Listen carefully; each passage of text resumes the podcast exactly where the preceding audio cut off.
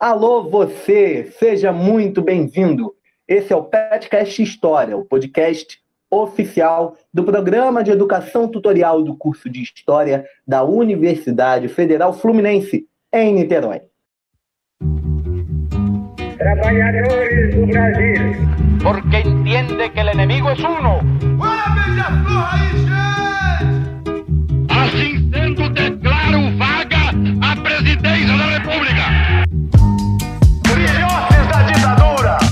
Todas as fronteiras da Alemanha Oriental estão abertas. Vai todo mundo perder. Isso é uma mentira, é uma pantomima, uma patuscada. Eu sou Felipe Camargo, petiano. Seja muito bem-vindo mais uma vez ao Petcast. E aqui comigo hoje, meu amigo, meu colega petiano também, Pedro Reis. Tudo bem, Pedro? Tudo bem, Felipe. Aqui pronto para debater carnaval e ditadura militar. É isso, Pedro. Você já anunciou o nosso tema para o nosso ouvinte. Esse é o vigésimo episódio do Petcast História. A gente está indo longe. 20 episódios. Então fica a dica para você ouvir todos os outros. Dá tempo de sobra para você ouvir. Enfim, vigésimo episódio e a gente vai falar aqui sobre isso: carnaval e ditadura, escolas de samba e ditadura militar. É um tema importantíssimo, um tema interessantíssimo para a gente entender é, como a, a, um dos grandes elementos da nossa cultura, uma das grandes manifestações culturais que a gente tem no país, principalmente aqui na região sudeste, Rio de Janeiro, São Paulo, e aqui a gente vai falar mais especificamente das escolas de samba do Rio de Janeiro, como essa grande manifestação cultural ela foi instrumentalizada pela ditadura militar. A gente vai conversar bastante sobre isso hoje. Para falar sobre isso, temos como convidado Rodolfo Matos, ex-petiano, que está aqui com a gente hoje. Oi, Rodolfo, tudo bem? Olá, Felipe. Olá, Pedro. Olá, ouvinte. Gostaria de agradecer, primeiramente, o convite. Eu sou Rodolfo Matos, sou ex-petiano, com muito orgulho. É... A gente está tratando sobre o carnaval já há algum tempo no PET, né? Na condição de bolsista, nós fizemos alguns cinepet apresentando o enredo do Tuiuti e o enredo da Mangueira. É, e agora, mais uma vez, né, eu já participei do terceiro episódio do podcast é, Pet História e agora estou aqui também na condição de mestrando da UF e pesquisador é, sobre ditadura militar e carnaval, mais especificamente o desfile das escolas de samba. Sou também colunista do site História da Ditadura, na coluna é, História e Serpentina, junto com Renan Freire, e também faço parte do Observatório do Tempo Presente, com a professora Angélica, com a professora Francine, e é muito bom estar aqui hoje para tratar um pouquinho sobre esse tema tão importante para a historiografia.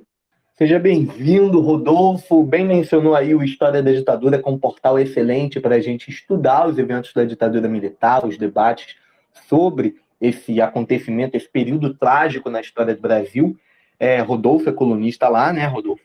E é muito interessante você lembrar também, eu achei muito legal você lembrar que participou com a gente do terceiro episódio do Petcast História, que foi sobre as representações da abolição da escravidão no carnaval carioca. Então, a gente já vem, como você mencionou, o PET já vem fazendo um trabalho de falar sobre carnaval. Você mesmo, Rodolfo, iniciou esse trabalho lá atrás, há alguns anos, trazendo Cinepet, um projeto que a gente tinha é, muito mais ativo presencialmente, mas um Cinepet falando sobre desfile da Tuiuti de 2018. Depois tivemos Cinepet falando sobre o desfile da Mangueira de 2019, ambos com uma potência política muito forte. E a partir disso, nós trouxemos essa, essa força do carnaval, falar sobre isso para dentro do podcast. Então, a gente faz aqui mais um episódio. Vale lembrar também que em fevereiro, no grande mês carnavalesco, eu e Pedro, meu amigo aqui, nós estivemos apresentando uma live com o vereador, professor, historiador Tarcísio Mota, falando sobre o carnaval de rua. Ele que foi relator é, da CPI sobre o carnaval, CPI não, Comissão Especial sobre o Carnaval na Câmara Municipal. E a gente conversou com ele, assim, uma hora de conversa, bem rápido, mas foi uma conversa muito boa. Tem lá a live disponível no nosso YouTube. Então eu aproveito aqui também para fazer as indicações. Você pode procurar o PET nas redes sociais. No Facebook a gente é o PET História UF Niterói. No Instagram a gente é arroba PET História UF e no Twitter, arroba PET História. Procura a gente, a gente tem projetos muito legais, a gente também está com um canal no YouTube que você pode acessar por meio das nossas redes. O Rememorizando está bombando, um projeto maravilhoso que a gente está tocando por lá. A gente soltou agora recentemente um Rememorizando sobre São Jorge. Antes disso, tivemos sobre Araribóia e sobre ditadura militar. Então, a gente está seguindo com um projeto bem legal. Você pode acompanhar. No Instagram a gente tem também postagens mais antigas, tanto do Rememorizando quanto de Cinepet em Casa, alguns projetos que a gente abordou ao longo dessa pandemia que não acaba nunca. Socorro! Enfim, vamos lá, Pedro. Tudo bem para a gente começar esse papo? Tudo certo, Felipe, abordando essa temática tão importante, tão polêmica, né, sobre a ditadura militar e um, uma parte um pouco desconhecida do público em geral, que é essa relação com, com as escolas de samba, né? O que que, o que que foi estabelecido dessa relação? A gente vai debater um pouco aí hoje com o Rodolfo. É isso. Para botar essa escola na avenida, né, a gente começa a falar sobre. A gente tem que tomar como ponto de partida as relações entre as escolas de samba e o poder público, que elas estão aí desde o início das escolas de samba. É, a gente precisa lembrar que as escolas de samba têm um início, de certa forma, criminalizado, conturbado. O samba, em geral, essa grande manifestação cultural, musical, que carrega tanta ancestralidade também, ele foi criminalizado nos seus primeiros momentos, foi repudiado pelas elites, pelo poder.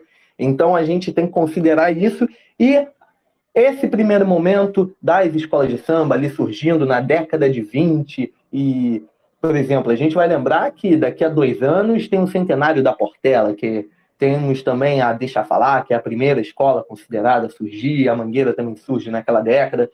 Enfim, esse primeiro momento é de certa criminalização das escolas de samba, junto com a criminalização das manifestações próximas ao samba, em geral. As manifestações musicais negras, a gente precisa ressaltar a questão racial aqui presente, como herança do projeto escravocrata que, o, que prevaleceu no Brasil por muito tempo. Bom, a partir da década de 30, ali com a entrada de Getúlio Vargas no poder, algumas coisas começam a mudar o GG, né, o velho Getúlio, ele, o governo dele, principalmente a partir de 1937, quando se instaura a ditadura do Estado Novo, ali se instaura uma nova relação com as escolas de samba, também por conta de um projeto de exaltação nacional, de formação de uma identidade nacional, tanto interna quanto externa, para vender para o exterior. Então, a ideia de que o samba seria um dos grandes valores nacionais é forjada ali naquele momento do governo de Getúlio Vargas, da ditadura do Estado Novo, até um pouco antes disso, mas a gente tem principalmente na ditadura do Estado Novo a intensificação desses projetos. Então, há uma nova relação estabelecida entre o mundo do samba, entre o carnaval e o poder público, ali naquele momento da ditadura do Estado Novo, dos governos de Getúlio Vargas. Eu falo governos porque Getúlio teve várias fases durante o poder. Primeiro, a gente tem o Getúlio chegando ao poder por meio de um golpe que a gente conhece como Revolução de 30. Não deixa de ser um golpe de Estado, sendo benéfico ou não para o país, aí são outras questões que a gente não vai entrar aqui, mas pode ficar para um outro episódio no futuro. Depois disso, Getúlio é eleito dentro de um congresso eleito e mais para frente, em 1937, é, dando alguns truques Getúlio dá um golpe de Estado com apoio de vários pares entre os militares, entre a sociedade civil. Ele dá o golpe que forma o Estado Novo, que perduraria até 1945, ano que, coincidentemente, é, na verdade tem muito a ver, é, marca o fim da Segunda Guerra Mundial. Mas, enfim, é, só fazendo esse panorama, nesse momento a gente tem um estabelecimento de uma relação entre o poder público e as escolas de samba, onde as escolas de samba, sem perder a sua ancestralidade, as suas características próprias que a marcam como instituição de resistência negra, mas ela começa a trazer enredos, a trazer temáticas para os seus desfiles que englobem os interesses nacionais, os interesses dos governos. Então a gente tem nesse momento é, um, um, princípio de uma relação de conveniência com o Estado, que também passa por uma questão de sobrevivência, que o Pedro já vai comentar aqui para a gente, é, em que se apresenta isso, trazer enredos que exaltem as questões nacionais, que sejam desenvolvidos, trazer temáticas que sejam desenvolvidas em prol de uma exaltação de um país unido e em progresso. Isso vai acontecer ao longo ali da década de 40, ao longo da década de 50 e também na década de 60.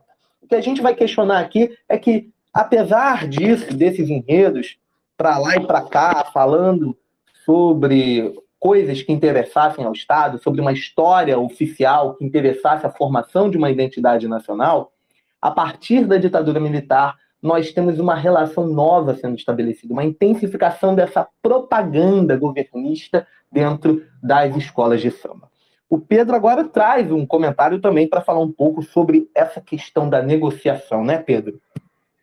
Perfeito, Felipe, porque um pouco dessa relação né, é mal compreendida pelas pessoas. O professor Luiz Antônio Simos ele tem uma reflexão das escolas de samba como instituições de negociação, quer dizer, elas negociam com, com os diversos poderes que constituem a nossa sociedade, então o poder econômico nas grandes empresas, o poder político do Estado, dos mais diferentes governos que já passaram por quase 90 anos de desfile, os poderes midiáticos, né, a gente precisa lembrar aí que os jornais têm uma importância muito grande na, é, na formação dos, dos desfiles, não das escolas, mas dos desfiles das escolas a partir da década de 30, né?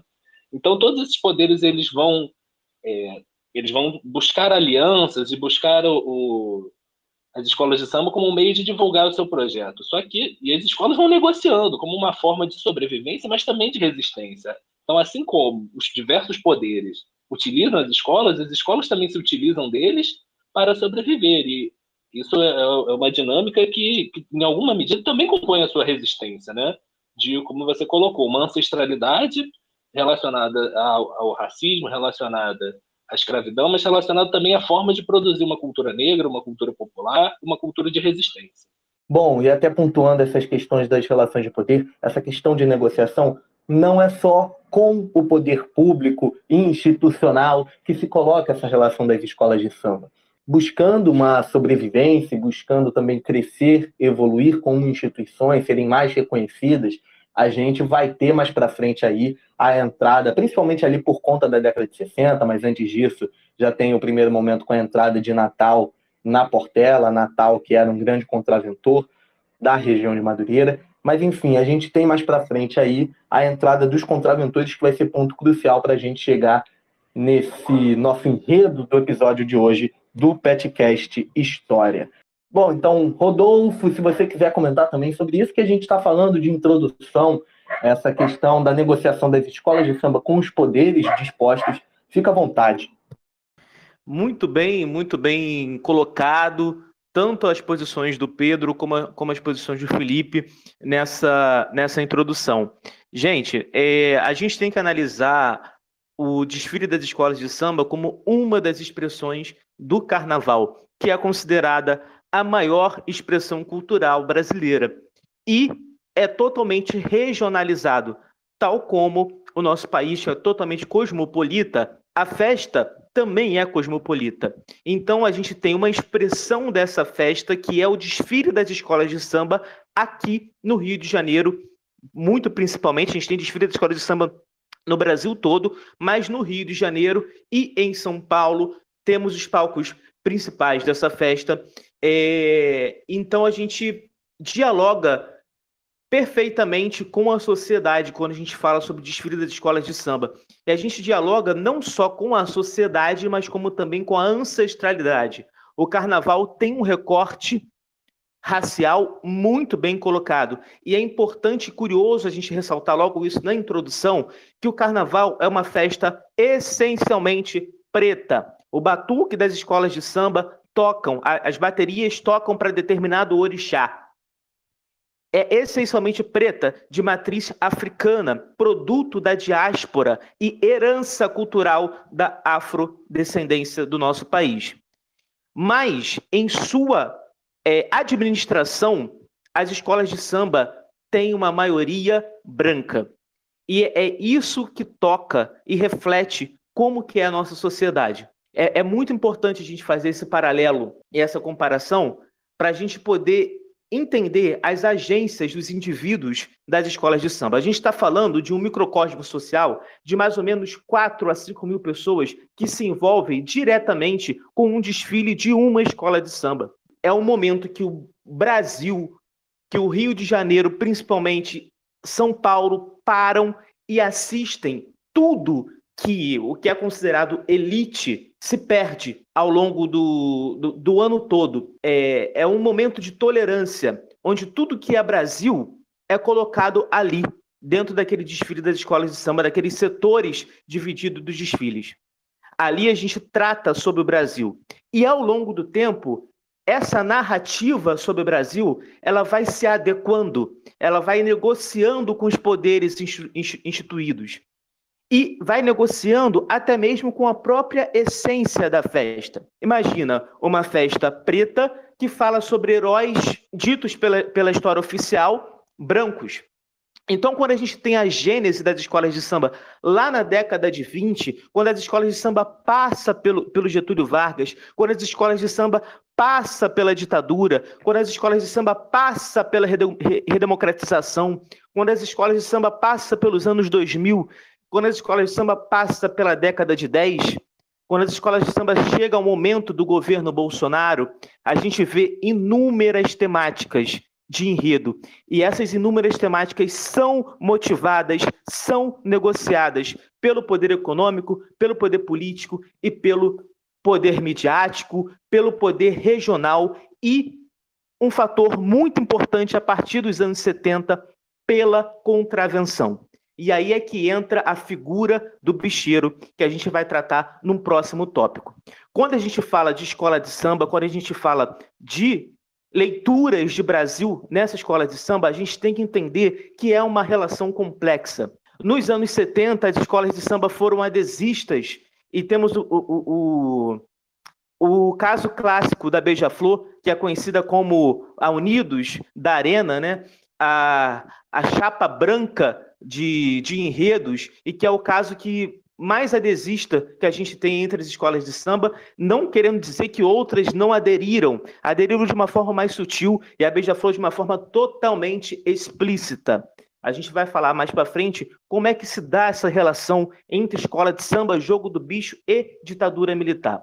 O que eu quero colocar aqui nesse momento é que a mesma Beija-Flor que lá nos anos 70 exaltou a ditadura militar, em 2003 exalta a eleição do Lula. Então é isso que a gente tem que colocar aqui.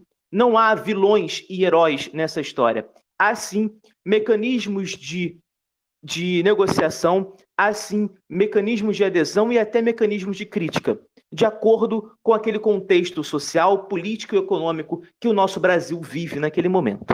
Perfeito, Rodolfo. Eu acho que você tocou diversos pontos que a gente vai abordar aqui. Foi direto na essência do que a gente tenta apresentar hoje para o ouvinte nesse episódio do podcast. Agora a gente vai partir para falar um pouco mais sobre a relação entre as escolas e os bicheiros, né? Vai daí, Pedro. Beleza, Felipe. Então, é, acho que existem alguns pontos interessantes para a gente estar aqui conversando com o Rodolfo, né? E o, acho que talvez o, o primeiro ele já, já tocou um pouco, que é essa relação com o jogo do bicho, né? E queria que, que você, Rodolfo, comentasse um pouco, também a partir da sua pesquisa, embora a gente vá tratar isso mais especificamente um pouco mais para frente, sobre essa entrada dos, dos contraventores como benfeitores das escolas de samba. Ou seja, quer dizer, eles entram ali é, oferecendo uh, melhorias na, nas escolas e oferecendo o patrocínio dos desfiles, né? E tendo uma influência muito na, na como você colocou, naquele microcosmos, naquele poder ali das quadras, da, da comunidade das escolas, né? É, isso começa, como o Felipe já falou, com o Natal, mas queria que você pincelasse um pouco essas questões.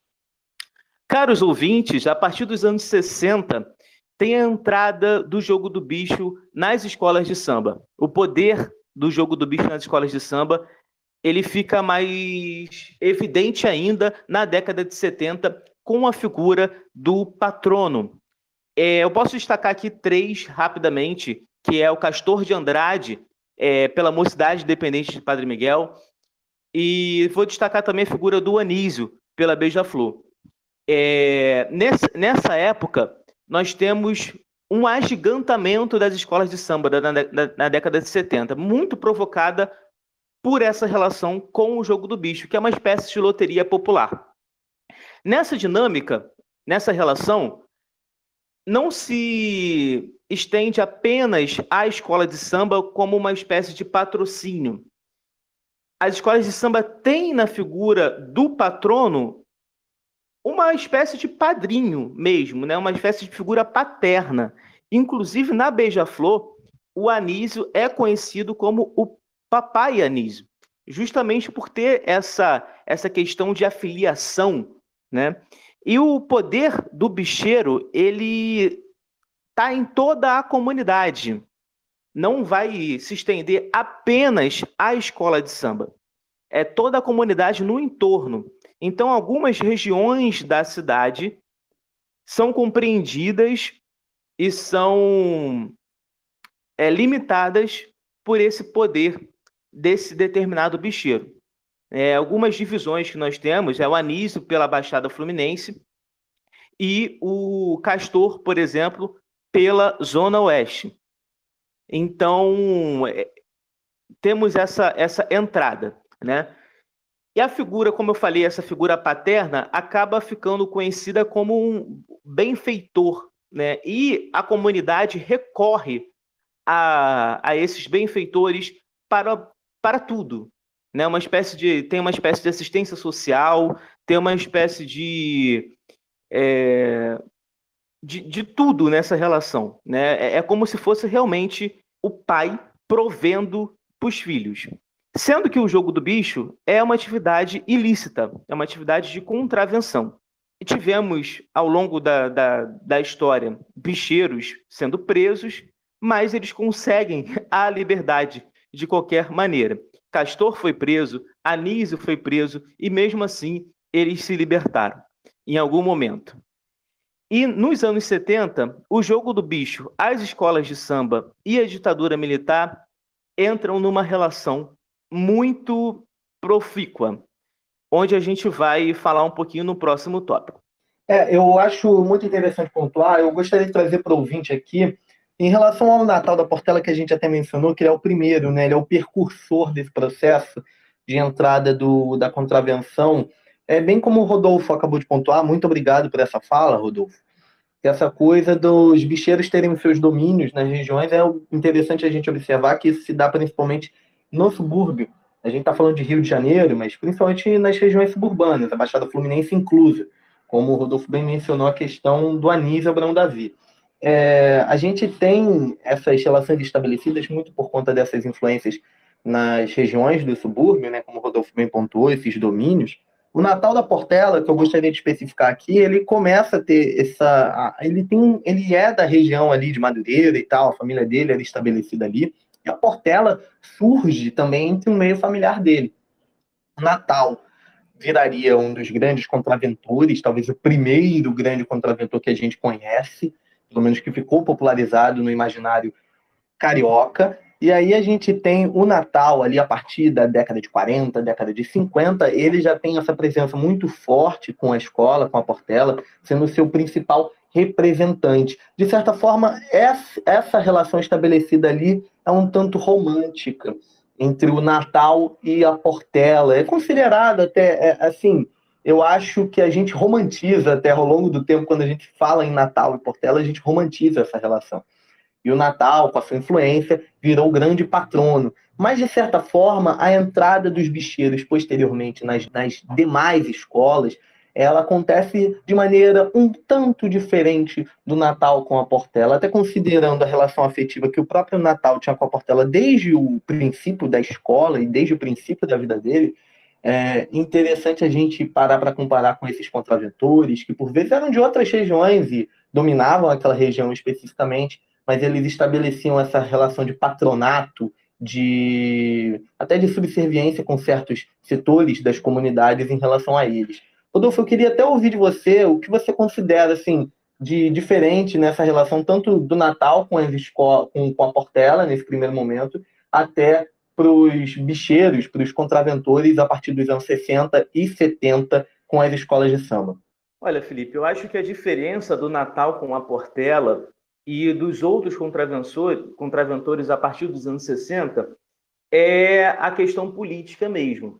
Eu acho que o, ao longo da, da minha pesquisa, né, eu pude perceber que o Natal não se envolve tanto com a política institucionalizada ao longo do, do tempo, enquanto o Anísio, por exemplo, que é, é, é a figura a figura chave da minha da minha monografia e agora também da dissertação, se envolve politicamente. A família Abraão Davi, é, a gente, eu costumo até brincar que a Beija-Flor é a prefeitura de Nilópolis, né? porque ao longo desses, desses anos todos, tanto os, os Abraão como os Cecim, que é uma ramificação da, da família Abraão, é, puderam de, desfrutar de uma longa, de um período bem longo, que vem até hoje, da, da, da administração pública da cidade de, de Nilópolis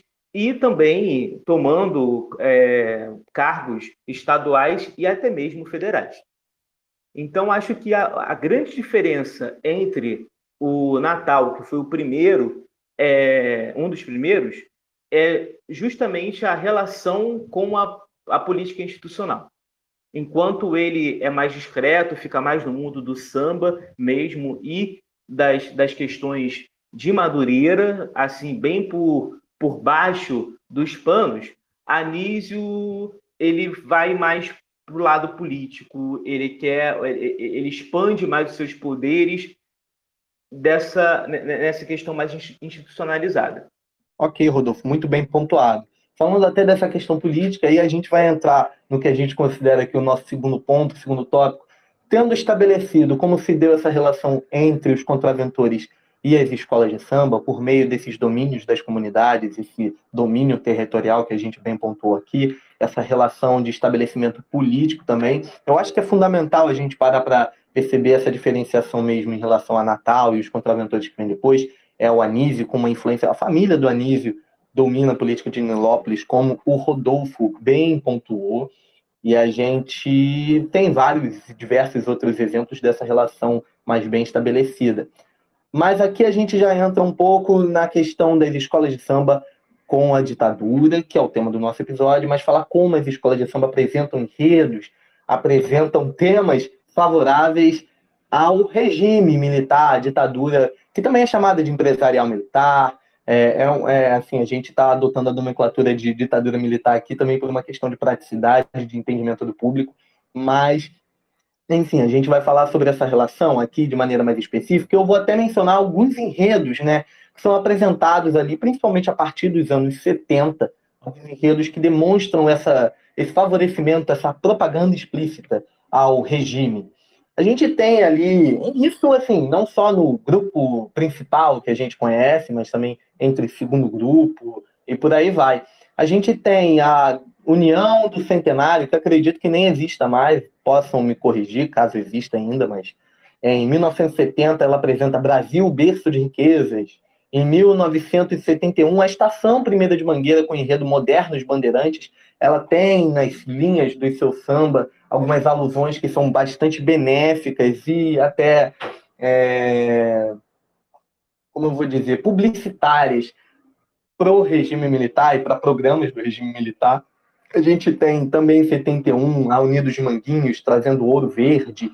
E por aí vai, a Unidos de Lucas, Brasil das 200 milhas, em 1972. A Imperatriz Leopoldinense, em 1972, também o Martim Sererê, que é um enredo que não fala explicitamente da ditadura, mas traz uma exaltação que é extremamente pontual para aquele momento, para aquele momento onde a gente tem o chamado milagre econômico, que a gente já debateu também relação no episódio 2 do podcast História, falando sobre memória em relação à ditadura militar.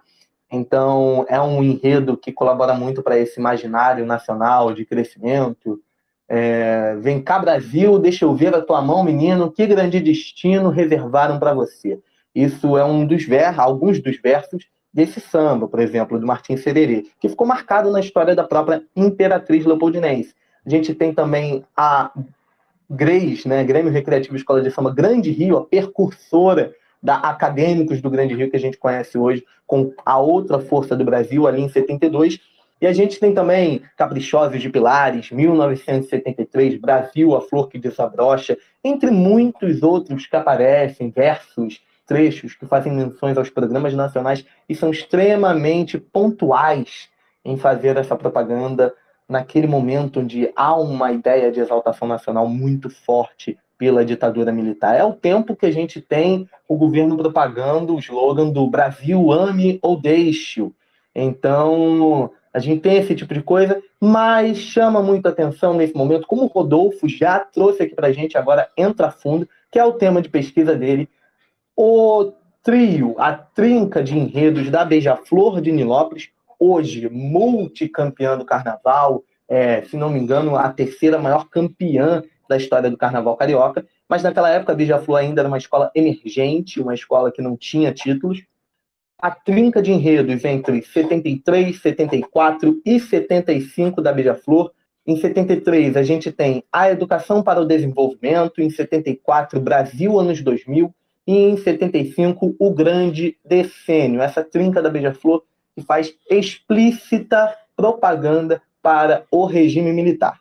Então, Rodolfo, para a gente entrar diretamente no tópico que a gente quer aqui, como você enxerga, através da sua pesquisa também, e aí sinta a liberdade para falar mais especificamente da Beija-Flor, que é a grande protagonista desse momento de propaganda, mas como você enxerga a instrumentalização das escolas de samba como aparatos da propaganda do regime e como você acredita que está estabelecida essa relação entre os contraventores e a ditadura militar que proporciona essa instrumentalização? Bom, é, com essa apresentação cirúrgica dos casos, né, eu nem preciso me atê-los muito aos outros enredos, porque o Felipe já é, mencionou aqui bem todos é, alguns dos principais é, casos de, de adesismo da, das escolas de samba. Mas eu quero destacar um pouquinho, antes da gente entrar a fundo na Beija-Flor, que é o meu tema de, de pesquisa, tanto na monografia, que eu me dediquei mais ao, ao ano de 74, como agora na dissertação, em que eu falo sobre os três anos, que eu chamo de trilogia de exaltação ao regime militar, eu quero destacar um pouquinho a letra se vocês me permitem, a letra do, do samba da Mangueira de 1971.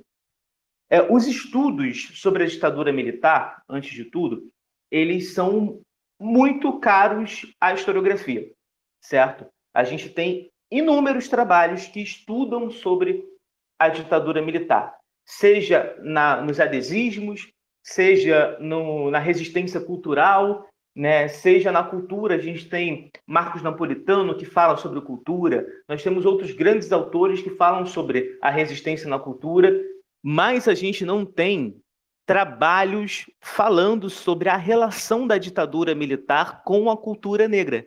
A gente tem pouquíssimos trabalhos. E os trabalhos que tem ainda não são tão conhecidos.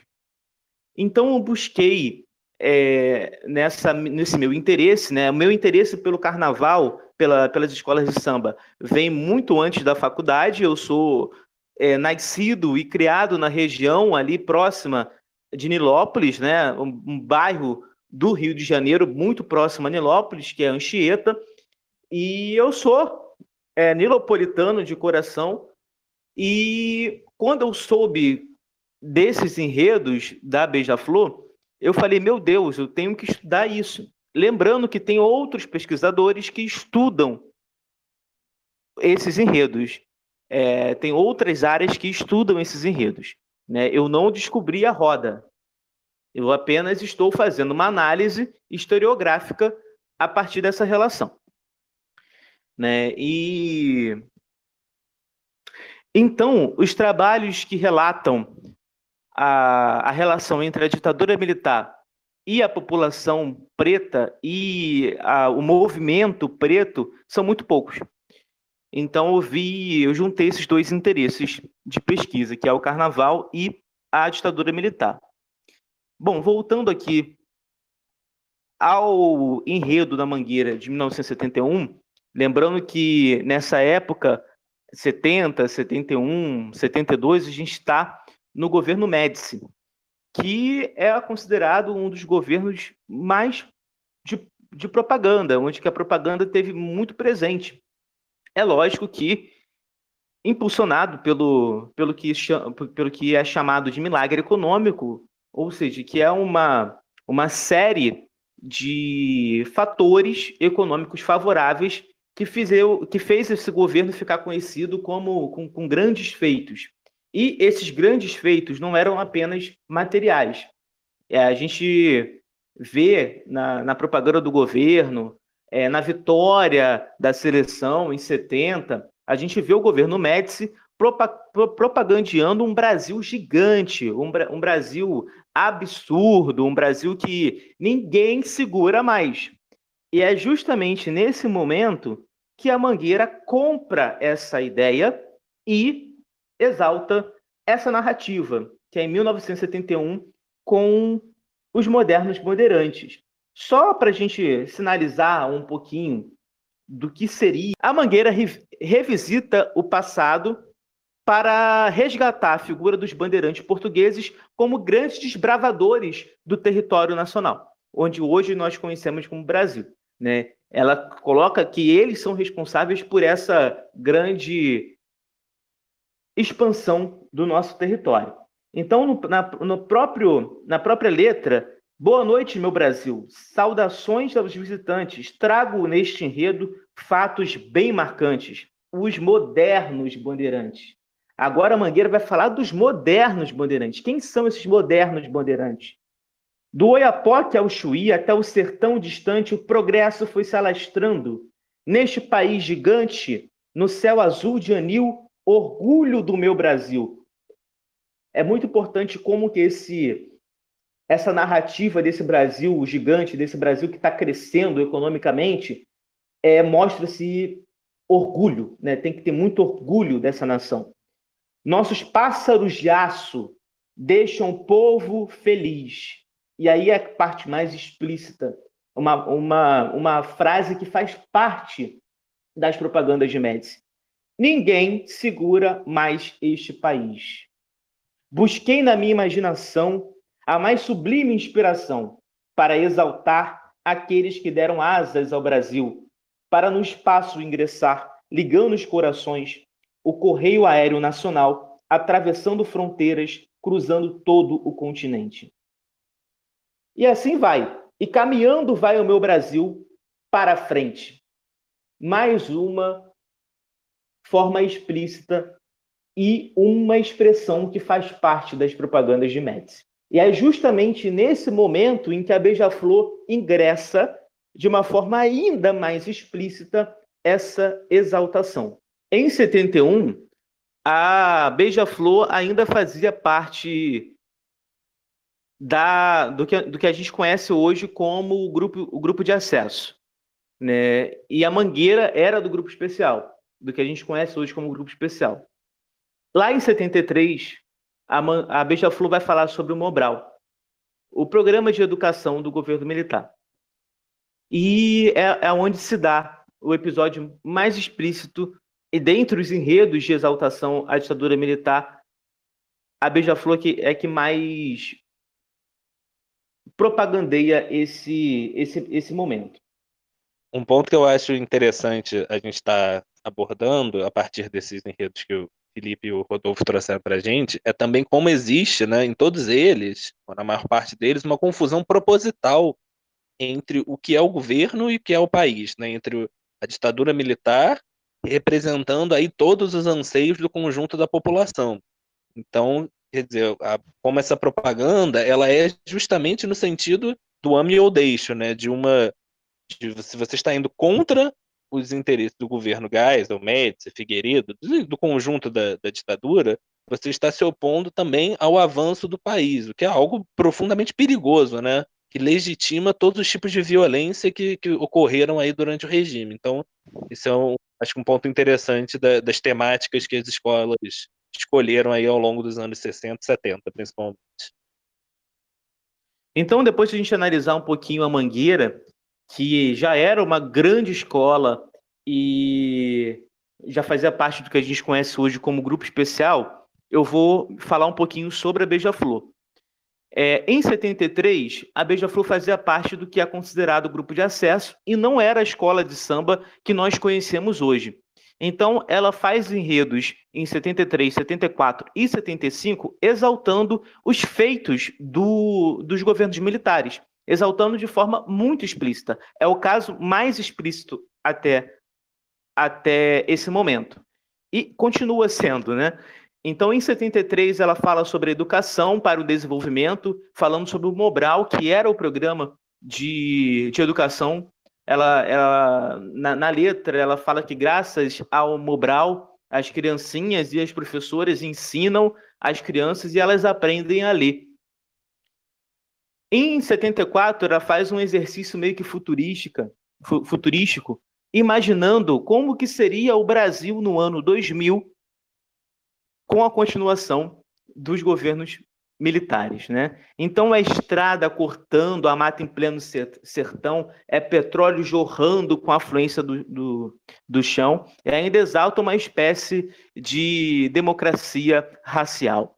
Com a miscigenação de várias raças, somos, somos um país multicor. Enfim, seria tudo uma maravilha de acordo com essa visão. E em 75, a Beija-Flor exalta os 10 anos de governo militar, cujo o enredo é o Grande Decênio. E fala sobre o PIS, o PASEP, o Fundo Rural, é, a, a população do campo assistida, enfim. É um Brasil que não tem problemas, é um Brasil se agigantando, é um Brasil da, da, da Transamazônica, é o Brasil da Ponte Rio-Niterói, e é um Brasil que não tem nenhum tipo de violência, não tem nenhum tipo de violência institucional, não tem nenhum tipo de, de tortura, né? E mascara livremente todo, todos os problemas do que a gente conhece da, da ditadura militar. Então, para Beija-Flor, eu vejo uma espécie de ascensão a partir desses enredos, porque ela sai do grupo do grupo considerado de acesso e vai para o grupo especial, e em 76 ela ganha o carnaval com um investimento que nunca tinha entrado em, em, em cena pela Beija-Flor. Um investimento gigante. E é, e é um investimento justamente proporcionado pelo jogo do bicho pelo patrono Anísio Abraão Davi. Então, a Beija-Flor, em 76, ela faz um enredo, ganha o carnaval com grandes estrelas. Então, em 76, a Beija-Flor apresenta uma estrutura nunca antes vista por uma escola considerada pequena. Chama um, um, um grande nome que a gente conhece hoje, que é o Joãozinho 30, tira o neguinho lá, da, lá de Nova Iguaçu. Hoje nós, nós conhecemos o neguinho da Beija-Flor. E ganha o carnaval falando justamente sobre o jogo do bicho. Sonhar com o rei da Leão. E ganha o carnaval falando do jogo do bicho e homenageando o primeiro bicheiro, que é justamente o primeiro bicheiro a se envolver com as escolas de samba, que é o Natal da Portela. E aí, de, de lá para cá, a Beija-Flor se torna essa grande escola que temos, que temos hoje, e também que adere a, a determinados governos, que critica outros governos. Então, eu vejo essa relação com a Beija-Flor, é, é como se fosse a Beija-Flor, a ditadura e o bicho no meio. Eu já até tive uma conversa com o Felipe, da gente falando sobre, sobre essa questão. A, é, a Beija-Flor, a escola de samba, a ditadura e o bicho no meio, num regime de colaboração. Porque a Beija-Flor acende com, essa, com esses enredos. Ao mesmo tempo, o bicho, que é uma atividade legal, continua em pleno funcionamento na Baixada, inclusive proporcionando essa estrutura para ganhar um carnaval E ela não ganha só em 76, ela ganha em 76, ela ganha em 77, ela ganha em 78. E depois vai ganhando vários títulos, como o Felipe mesmo já falou. É conhecida hoje como a terceira maior escola em números de títulos e a maior na era Sambódromo. É, e Rodolfo, eu vou aproveitar aqui até a deixa, antes de você já comentar um pouco mais sobre a relação do bicho com a ditadura, é, eu vou aproveitar a deixa para mencionar que a Beija-Flor ganha em 76, é o Sonhar com o Rei da Leão, né? Depois ela ganha os outros dois anos, mas em 79, quem ganha o carnaval pela primeira vez é a Mocidade Independente do patrono Castor de Andrade, que a gente já mencionou aqui no episódio também, que também tinha relação com a ditadura militar no enredo Descobrimento do Brasil, que também vai fazer uma exaltação à imagem nacional.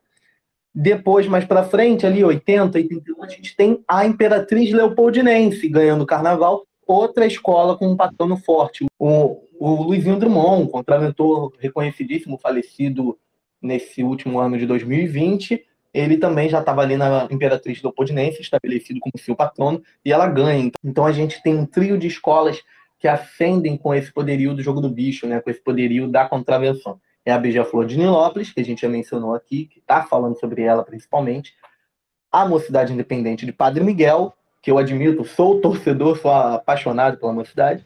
E a Imperatriz Leopoldinense. Inclusive, tem livros interessantíssimos que abordam essa trinca de escolas. Tem um livro, As Três Irmãs, que é do Fábio Fabato, com outros redatores, com outros escritores, que fala sobre essas três escolas. E o Fábio Fabato, que a gente já teve aqui no nosso programa no terceiro episódio que contou com o Rodolfo também.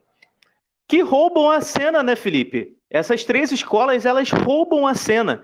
E tem essa questão em comum, que é justamente a relação com bicheiros.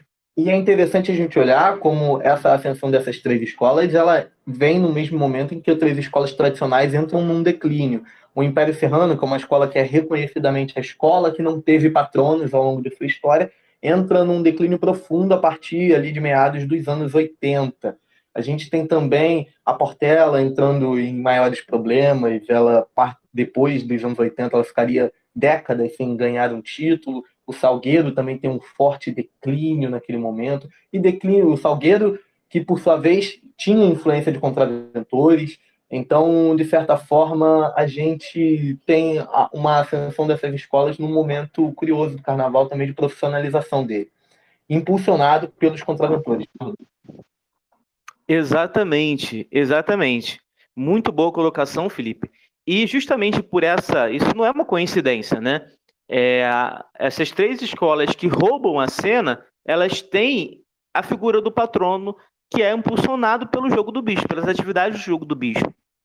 Então, a minha leitura em relação a essa relação se dá no regime de colaboração, de troca de favores, né? enquanto as escolas podem é, continuar com o seu a sua maior fonte de arrecadação, digamos assim, de maior fonte de investimento, que é o jogo do bicho, então as escolas de samba colaboram com o regime não só propagandeando ele, mas também colaborando com a opressão.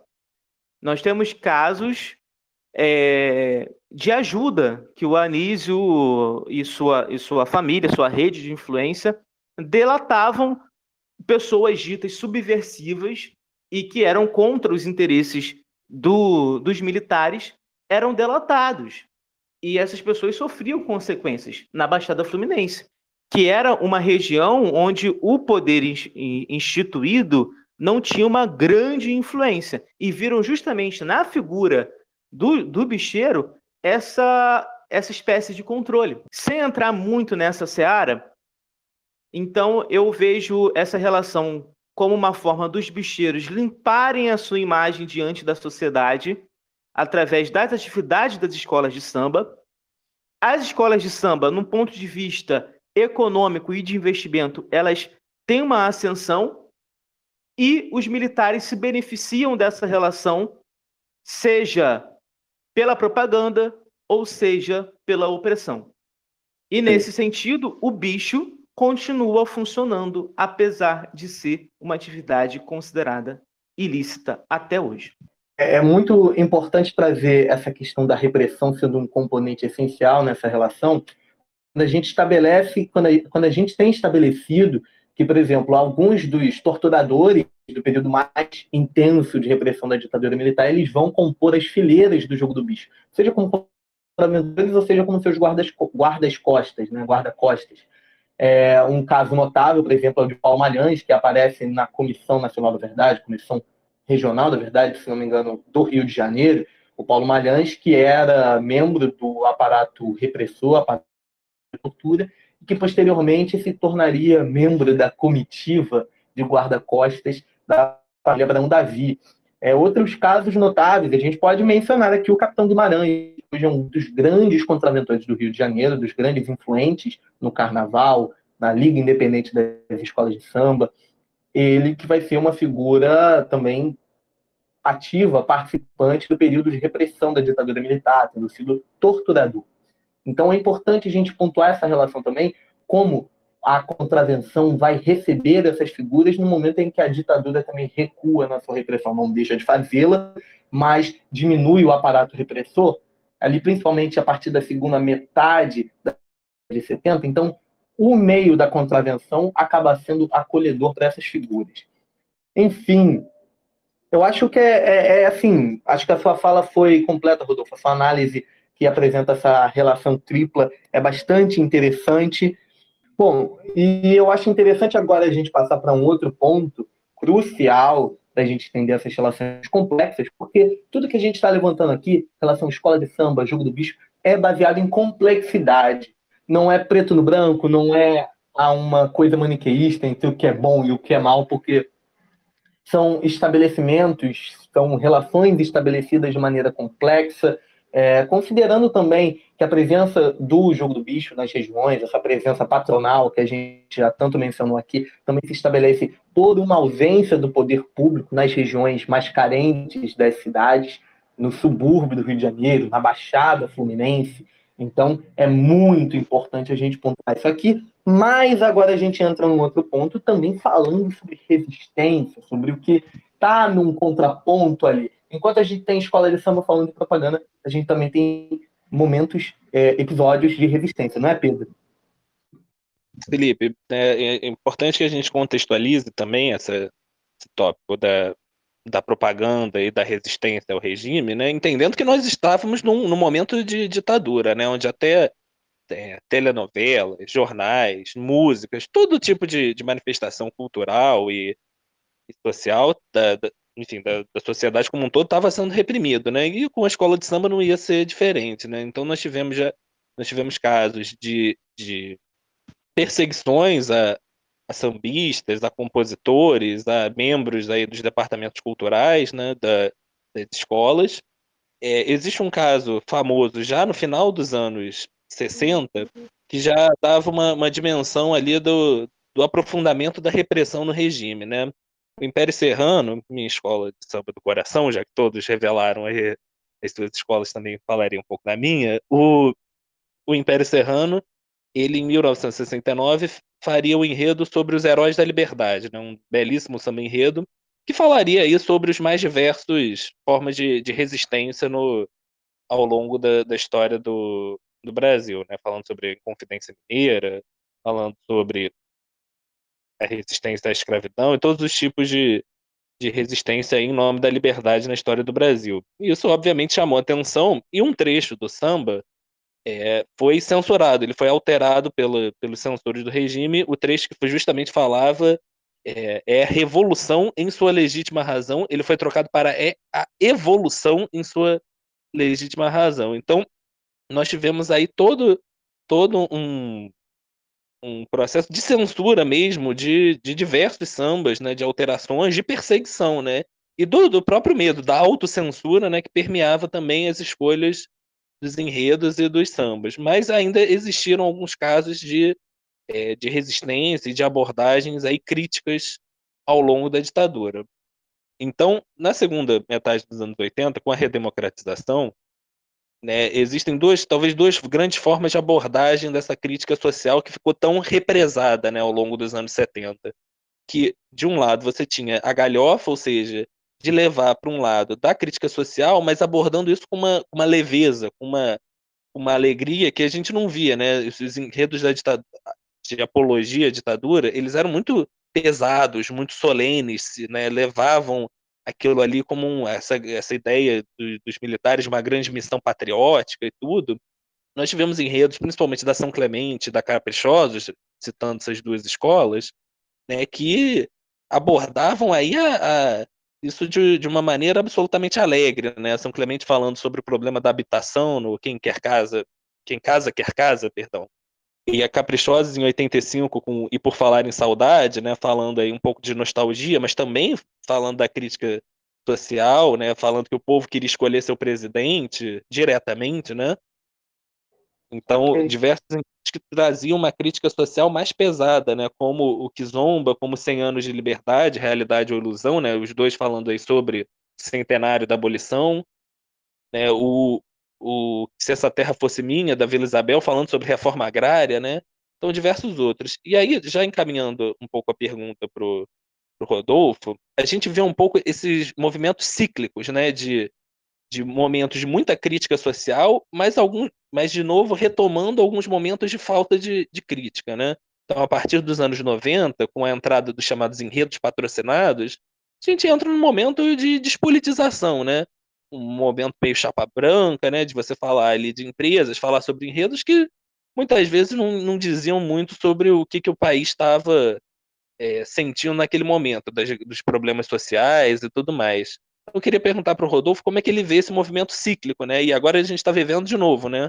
Com a piora da situação política, econômica e tudo mais, momento de retomada dessa dessa crítica, né? Do enredos aí abordando as questões trabalhistas, né? Como do Tuiuti, da escravidão, é, abordando a história que a história não conta, da Mangueira, enfim, as diversas formas de resistência. Então, queria que ele comentasse um pouco isso, né? Essa, esses momentos de cíclicos de, de crítica e de chapa branca. Crítica e apologia. Então, queria que você falasse um pouquinho sobre isso, Rodolfo, se puder. Perfeitamente. É, eu só quero citar mais dois enredos que, nos anos 80, que é uma década conhecida pela sua crítica social, justamente pelo, pela tem aquela questão da, da, da Constituinte, tem a redemocratização, processos de abertura, né? a década de 80, onde que a gente sai, é, entra para um, um, um regime democrático novamente, as escolas de samba mergulham também nesse nesse senso crítico em que o país estava vivendo, nessa, nessa construção de uma democracia novamente. Então, eu quero destacar aqui o enredo do Império Serrano, de 1986, que é Eu Quero. É, esse enredo é maravilhoso e tem uma parte, tem uma parte que é, que é muito boa. Quero o nosso povo bem nutrido, o país desenvolvido, quero paz e moradia. Chega de ganhar tão pouco, chega de sufoco e de covardia. Me dá, me dá, me dá o que é meu, foram 20 anos que alguém comeu. Quero me formar bem informado e meu filho bem letrado ser um grande bacharel. Se por acaso alguma dor, que o doutor seja doutor e não passe de bedel. Cessou a tempestade, é tempo de bonança, Dona Liberdade chegou junto com a esperança. Então é justamente isso. O Império Serrano, em 1986, dois anos antes da, da Constituinte, pedindo várias coisas e que o Brasil estava pedindo. E a parte que eu acho mais explícita, eu chego até a ficar arrepiado, a parte que eu acho mais explícita é, é, justamente essa: me dá, me dá, me dá o que é meu. Foram 20 anos que alguém comeu. É justamente nessa parte em que eu, eu acho que esse é um dos enredos mais críticos que já foram feitos em relação ao regime militar. Né? E eu quero também que o Felipe destaque um pouquinho a, o enredo da vila de do sonho do Martinho. Será que você pode falar um pouquinho, Felipe, sobre esse enredo? É, a gente tem em 1980 o enredo Sonho de um Sonho, né, da Vila Isabel. O Martinho da Vila ele é o compositor desse samba. ele traz, inclusive, o sonhei, que estava sonhando, sonho sonhado, ele vai falando sobre sonhos, essa coisa de coisas que se imagina, e ele fala prisão sem tortura, a, ele fala sobre a questão da justiça imparcial também. É um enredo bem interessante que vem ali naquele momento em que a ditadura já está nas suas contas finais ali de redemocratização, etc. Mas ainda é muito significativo, considerando que o regime ainda mantinha uma firmeza sobre essas questões todas. Então, ali em 1980, tem a aparição desse samba, grande samba do grande Martinho da Vila, Sonho de um Sonho, é, que faz essa referência à questão da prisão, da tortura e fala da justiça também. Então é isso, gente. É, depois desses, desses dois exemplos, eu posso dar prosseguimento à pergunta que o Pedro me fez. E pegar um pouquinho da nossa introdução. A, a, a grande proposta da, da, da escola de samba, no geral, é justamente o seu enredo. É a grande proposta. O que a escola de samba vai falar? O que a escola de samba vai cantar? E ao longo desse, desse tempo, essas mudanças de temáticas, essas abordagens críticas e menos críticas, é justamente de acordo com a nossa, a nossa estrutura social vivida naquele momento. Nos anos 80, a gente está falando sobre redemocratização. Nos anos 80, a gente está falando sobre uma série de questões. A gente está com pautas identitárias. E as escolas de samba vão mergulhar nessas pautas identitárias. Nos anos 90, a gente já tem um, um, um governo Fernando Henrique, né? um governo mais morno, digamos assim, é, morno entre muitas outras, entre muitas aspas, né? que tem um plano real, tem um monte de coisa. É, é, é um governo bem movimentado. E aí, a partir dos anos 80, o, as escolas de samba ganham uma, uma casa, né, que é o Sambódromo, mais especificamente em 84, e nos anos 90, a crítica se amorna. Porque quando há investimento, quando há um patrocínio, empresas começam a, a, a, a patrocinar determinados enredos, prefeituras começam a patrocinar determinados enredos. A gente tem, por exemplo, é, em 99, a Beija-Flor falando sobre Araxá. Né? Então, esses enredos eles são eles ganham um incentivo financeiro muito grande. A gente tem nos anos 2000 as escolas de samba falando sobre gás, sobre iogurte, e tudo em redes patrocinados. Então, quando o poder público favorece as escolas de samba, a gente tem uma tendência a outras, outros enredos que às vezes não tem nada a ver com a ancestralidade da festa. E também temos enredos de temáticas africanas, como Salgueiro, em 2007.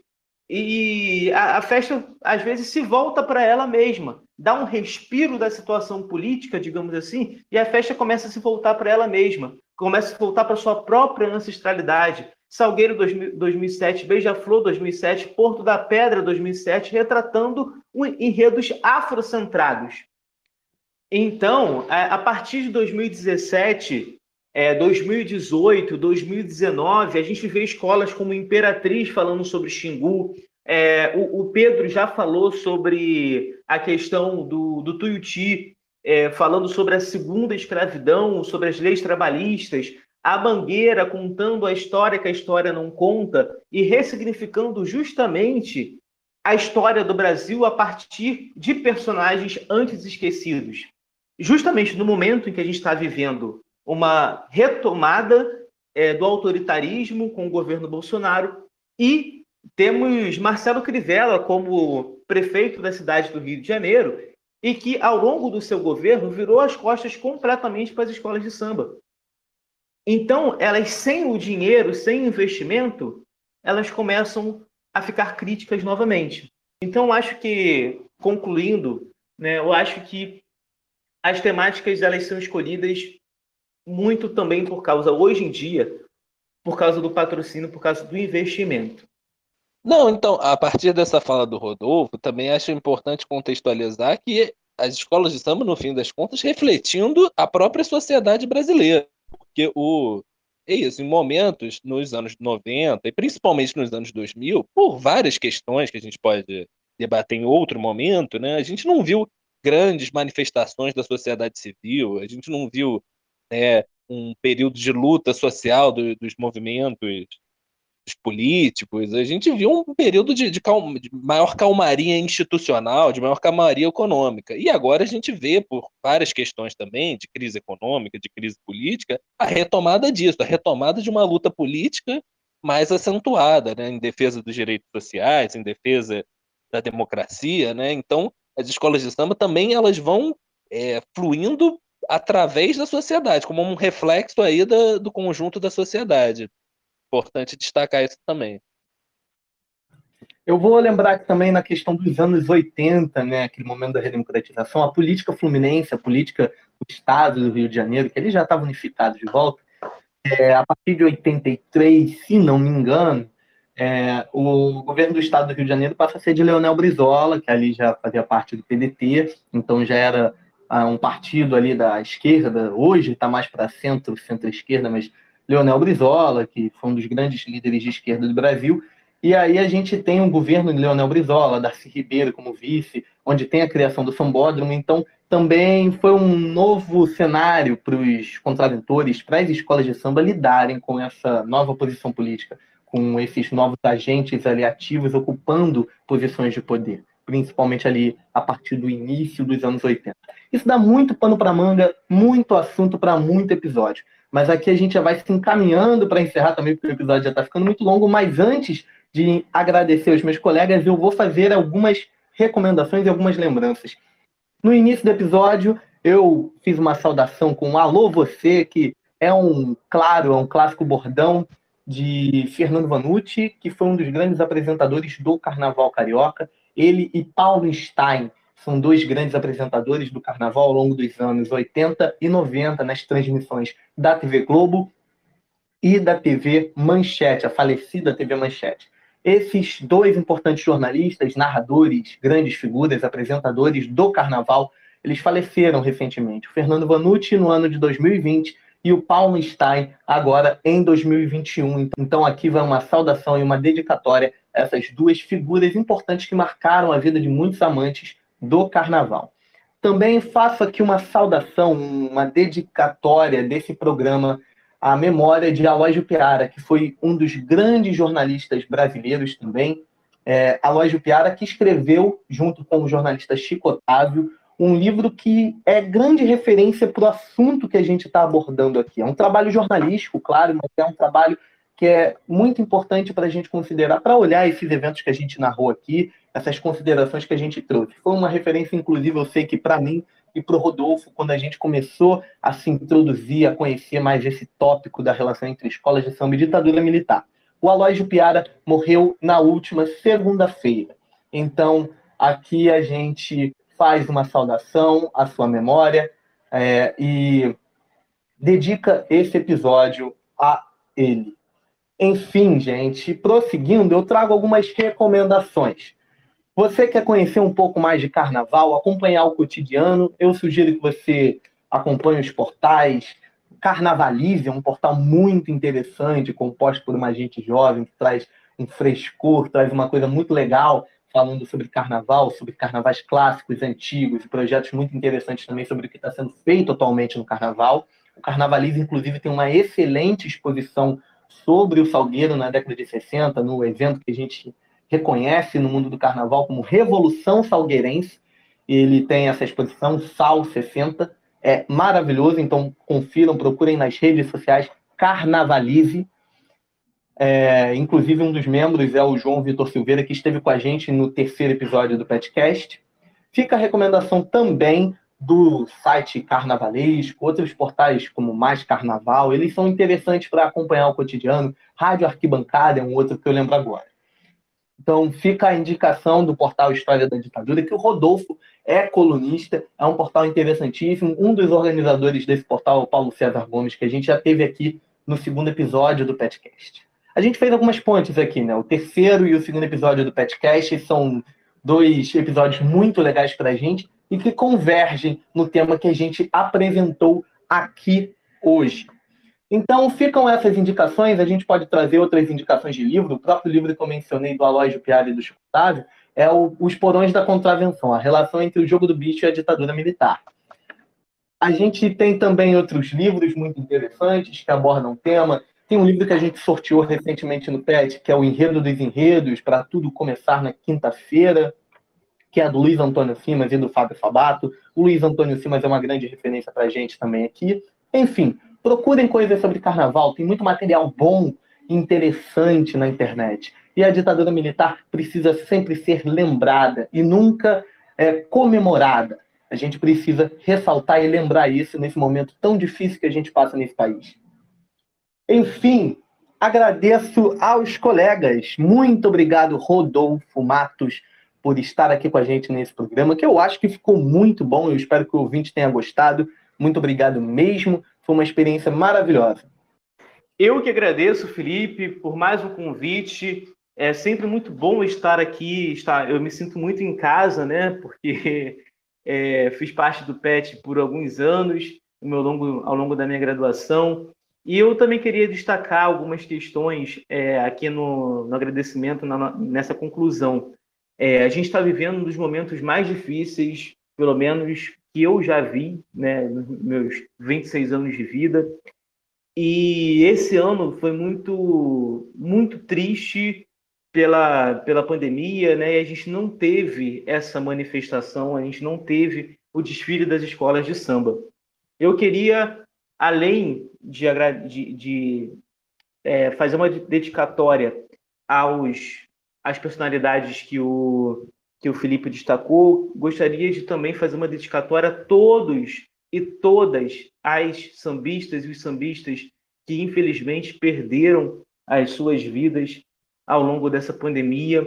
E a todo mundo do samba e a, que nesse momento a gente não teve, né, em 2021 não teve a festa. E foi muito, muito realmente não era para ter, né, de acordo com tudo que nós estamos vivendo mas queria dedicar a todas as vítimas da, da Covid-19 e que, de alguma maneira, se relacionavam com o samba.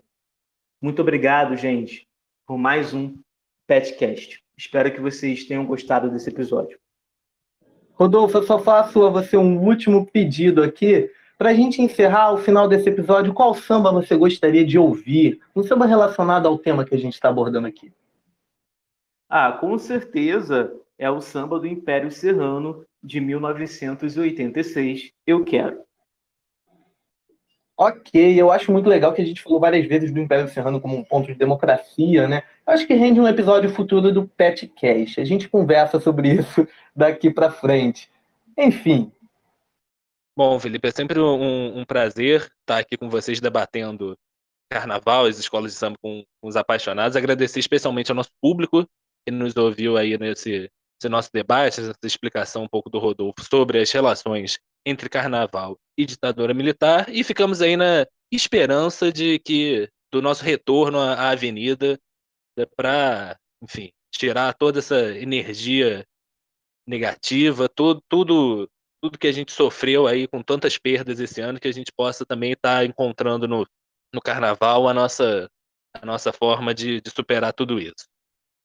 É isso, valeu. O Pedro que estreou comigo na apresentação do Petcast. Eu espero que o Pedro volte algumas vezes também, volte mais vezes.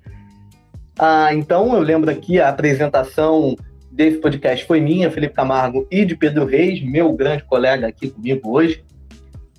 A produção é de Giovana Vermelinger, a edição é de Caio Manzoli, a revisão é de Guilherme Garnier e o roteiro de Pedro Reis e Felipe Camargo. Muito obrigado, ouvinte. Agora você fica com um trecho do samba Eu Quero, do Império Serrano de 1986. Até a próxima.